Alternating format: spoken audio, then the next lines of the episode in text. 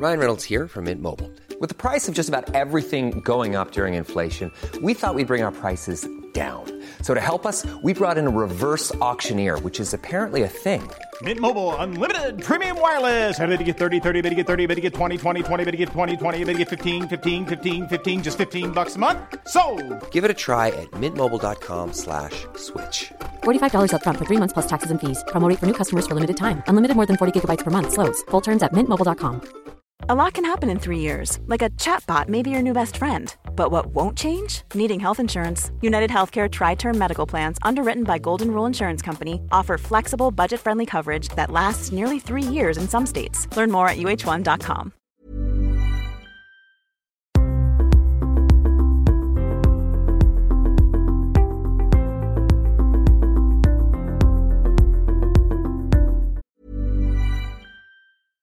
Hey, I'm Ryan Reynolds. At Mint Mobile, we like to do the opposite of what Big Wireless does. They charge you a lot, we charge you a little. So naturally, when they announced they'd be raising their prices due to inflation, we decided to deflate our prices due to not hating you.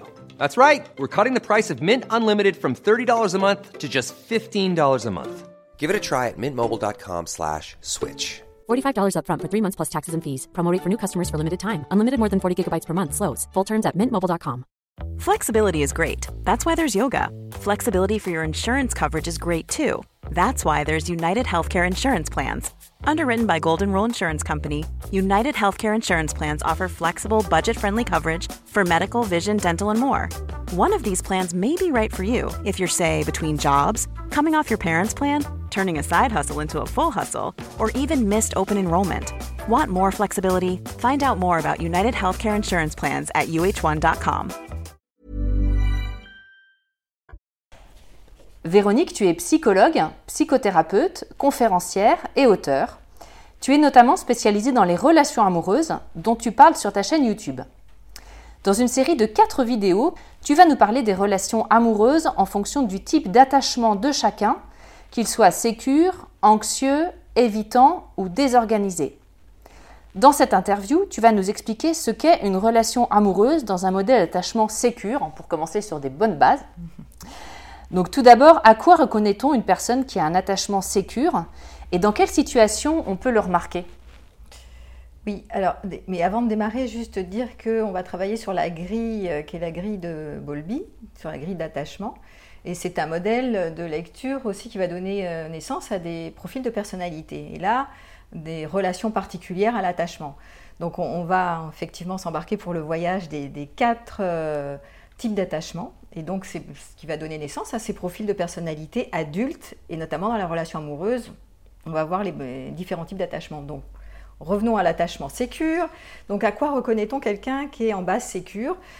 Euh, ben, c'est quelqu'un qui est plutôt stable hein, au niveau euh, de ses comportements, aussi de ses euh, façons de fonctionner dans la vie. C'est quelqu'un qui est stable, c'est-à-dire quand on dit stable, moi je pense toujours à sa physiologie, c'est-à-dire son système nerveux est plutôt euh, stable. C'est-à-dire que dans la vie, en général, euh, elle a une possibilité de contenir tout ce qui est difficile, toutes les épreuves, toutes les tensions, toutes les agitations, toutes les préoccupations.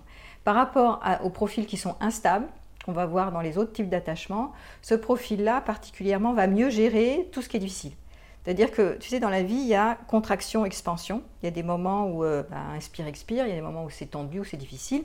Eh bien, euh, pour ces profils-là, en base stable, eh bien, ils vont pouvoir mieux gérer, mieux glisser sur les vagues de tout ce qui est difficile dans leur vie, y compris sur le mode euh, des relations affectives.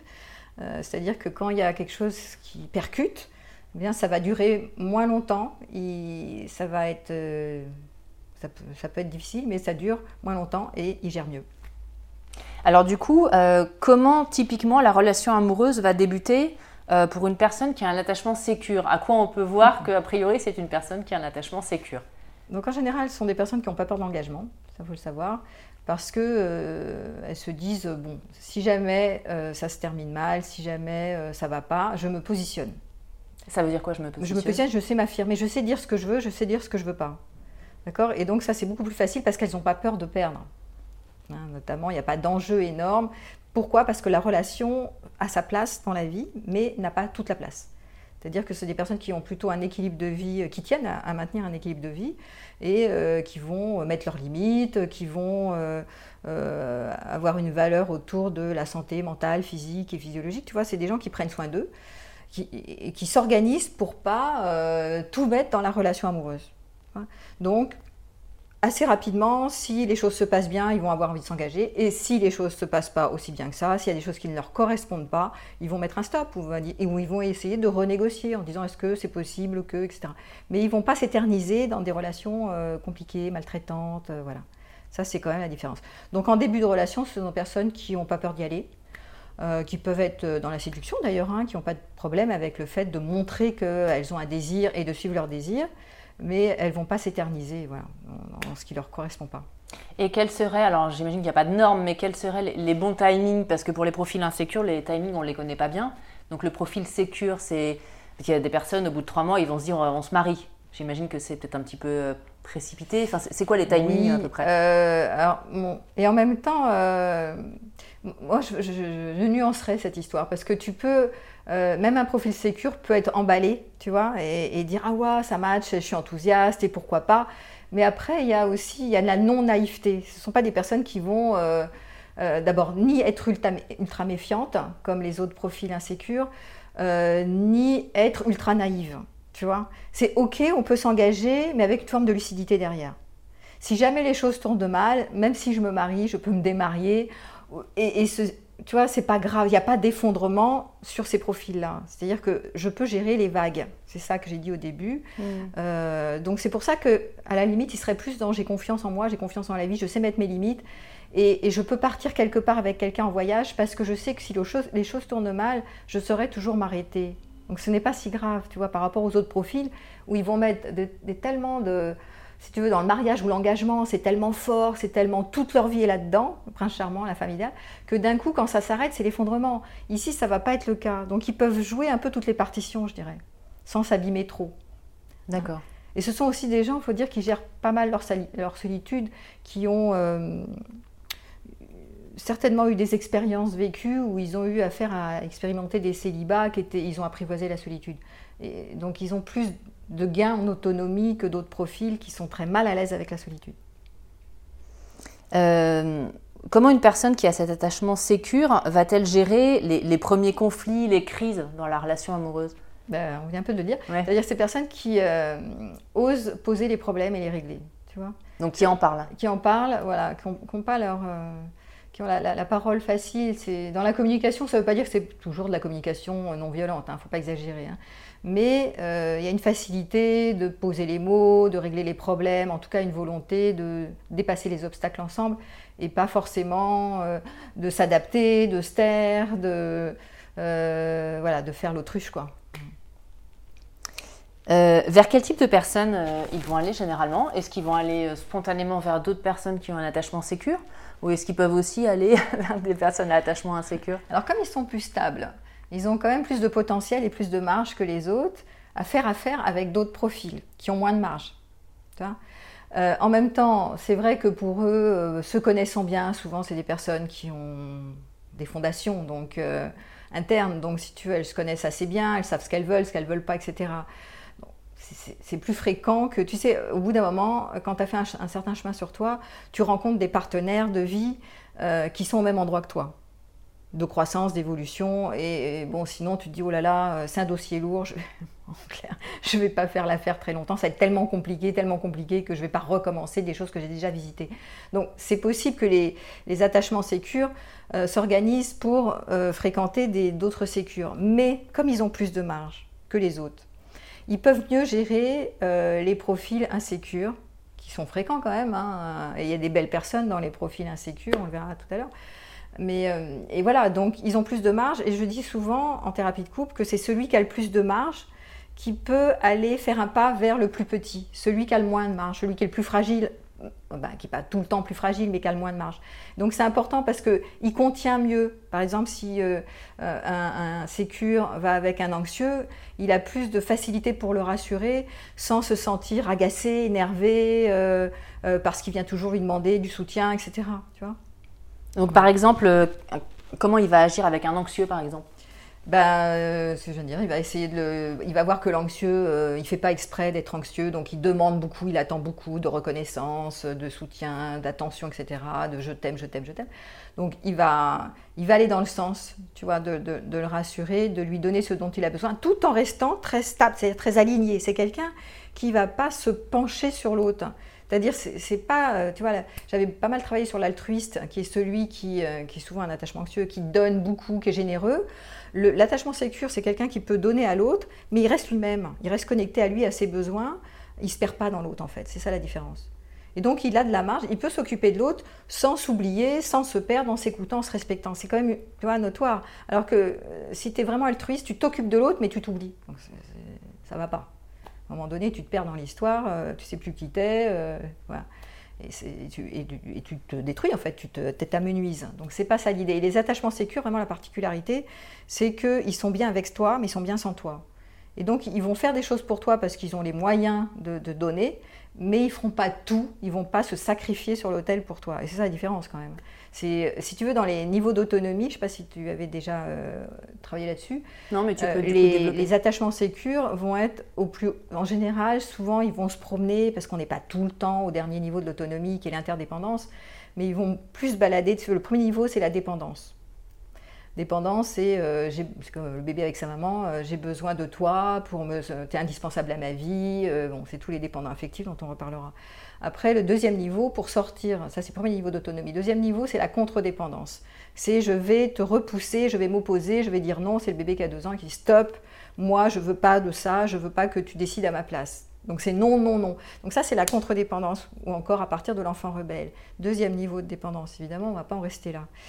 Euh, le troisième niveau, euh, et on doit passer par toutes les étapes pour arriver à l'interdépendance, qui est quand même le lien d'attachement souvent des personnalités sécures. Le troisième, c'est l'indépendance. C'est je peux faire seul. Donc c'est tous ceux qui ont expérimenté, dans la relation amoureuse le célibat plutôt heureux. Tu vois, j'apprivoise ma solitude, j'ai mes amis, cercle 1, cercle 2, cercle 3, j'ai mes ressources, donc je, je, sais mener mon bateau, je suis sur mon bateau et ça va bien. Donc ça, c'est le niveau de l'indépendance, je sais faire seul. Et l'interdépendance, je sais faire seul, mais j'ai besoin des autres aussi. J'ai besoin de demander de l'aide et c'est super d'être en coopération avec les autres. Donc l'interdépendance, c'est vraiment l'échange. Et je fais des propositions à partir de moi, de ce que moi j'ai envie, et je m'enrichis de tes propositions, de ce que toi tu désires aussi. Tu vois, il y a une forme de négociation, euh, d'intersection entre mes envies et tes envies, et voilà. Et, ça, c'est le niveau d'autonomie, je dirais, euh, ultime, que souvent les bases euh, sécures ont accès, qui n'est pas le cas des autres. Et, puisqu'on en est là, est-ce que tu peux nous expliquer euh, pourquoi les autres n'en sont pas là? Ils ont été euh, stoppés dans leur, dans leur élan quand ils étaient ils petits pas pu, Oui, tout à fait. Ils n'ont pas pu aller jusqu'au bout. Bon, déjà, les adultes, c'est rare quand euh, même les bases sécures. Souvent, on repart, hein, on régresse, on peut se retrouver par moments dans de la dépendance ou de la contre-dépendance qui va être beaucoup chez les évitants, qu'on va voir chez les évitants.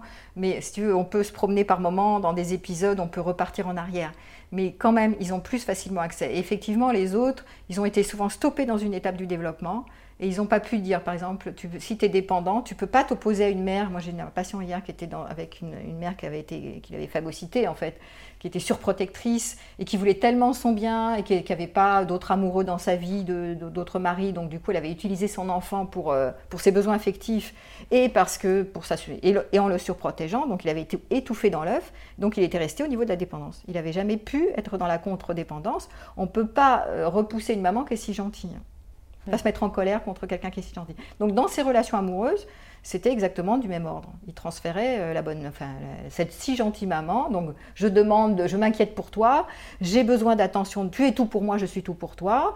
Je te demande de l'attention et tu dois me donner, et tu dois me donner toute ton attention. Donc c'était hyper malsain, il s'en sortait pas. Donc il est resté sur la dépendance là. Donc pour, pour aller à l'interdépendance, il faut d'abord qu'il passe par la contre-dépendance. Je vais repousser mon, compagnon, je vais repousser ma maman, je vais, je vais dire non, mais j'ai pas peur de perdre. cette phase-là, c'est pas la, phase du non des, enfants euh, autour de 3 ans, quelque chose comme ça Si, si, si, c'est la phase d'opposition euh, qui est aussi en psychanalyse euh, très proche de la, du stade anal. Hein. c'est je, je, je, retiens et je. Non, je suis en colère et je m'opposerai, quitte à faire une crise de rage, tu vois. Je vais vraiment. Non, non, non, non, non. Même si, a priori, je suis d'accord avec ma maman, mais non non, je, tiens à, m'opposer. Et, chez les adultes, on va voir cette phase qui est une phase de, libération en fait de la dépendance affective qui passe par ah souvent les adultes ils disent ça ils disent mais maintenant je veux me reconstruire dans mes bases et je veux surtout pas être avec un homme ou une femme pendant six mois, un an.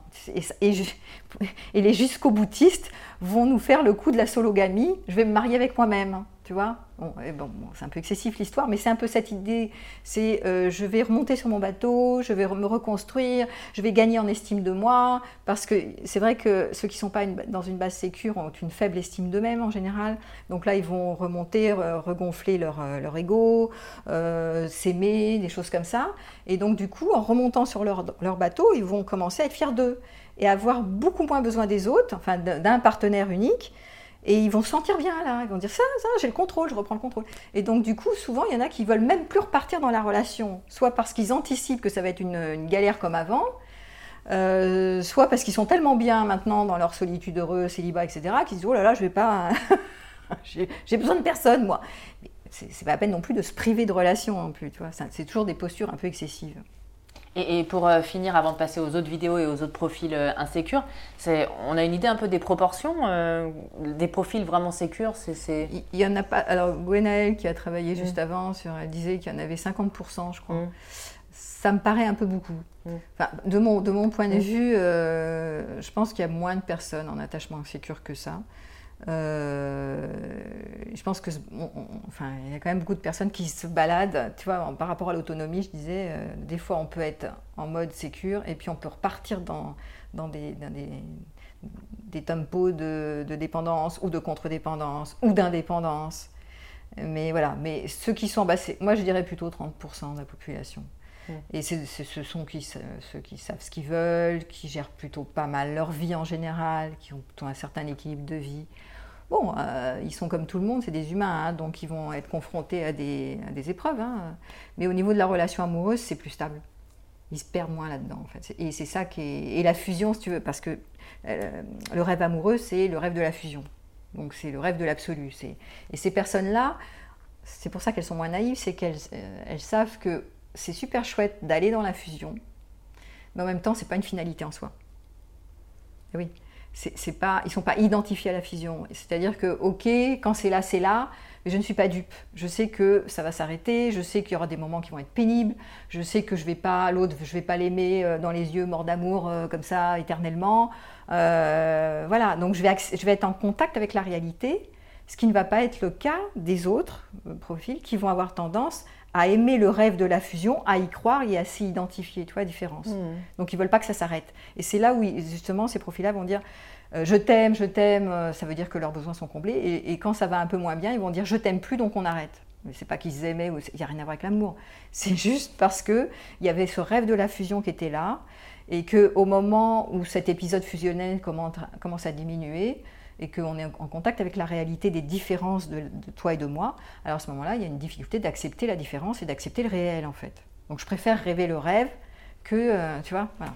Est-ce que les profils insécures le rêvent parce qu'ils ne l'ont pas vécu, alors que les profils sécures l'ont vécu donc, euh, bah, Alors ils l'ont vécu, euh, on va dire que dans leur enfance, d'ailleurs Gwenaëlle a très bien expliqué ce truc-là, c'est que dans leur enfance, ils ont été, ils ont, leurs besoins ont été plutôt assurés. Hein. donc il y avait un socle un socle de sécurité. Euh, bon, c'est toujours difficile, l'enfant, c'est jamais complètement euh, sécure, mais il y a un socle. Et donc, du coup, ayant trouvé des adultes, un environnement qui était là pour eux, bah, à ce moment-là, euh, ils ont pu s'adosser en eux, ils ont pu s'adosser sur les autres pour construire des fondations, ce qui n'est pas le cas des autres. Donc c'est vrai que pour les autres, il y a un rêve de la fusion absolue, tu vois, je rêve de l'amour qui va enfin guérir toutes mes blessures et qui va réparer tout ça. Euh, mais, euh, mais bon, c'est un, rêve. C'est juste que le partenaire qui va arriver, euh, il va combler un vide et c'est tout. Merci Véronique. On va passer aux trois autres vidéos sur l'attachement insécure.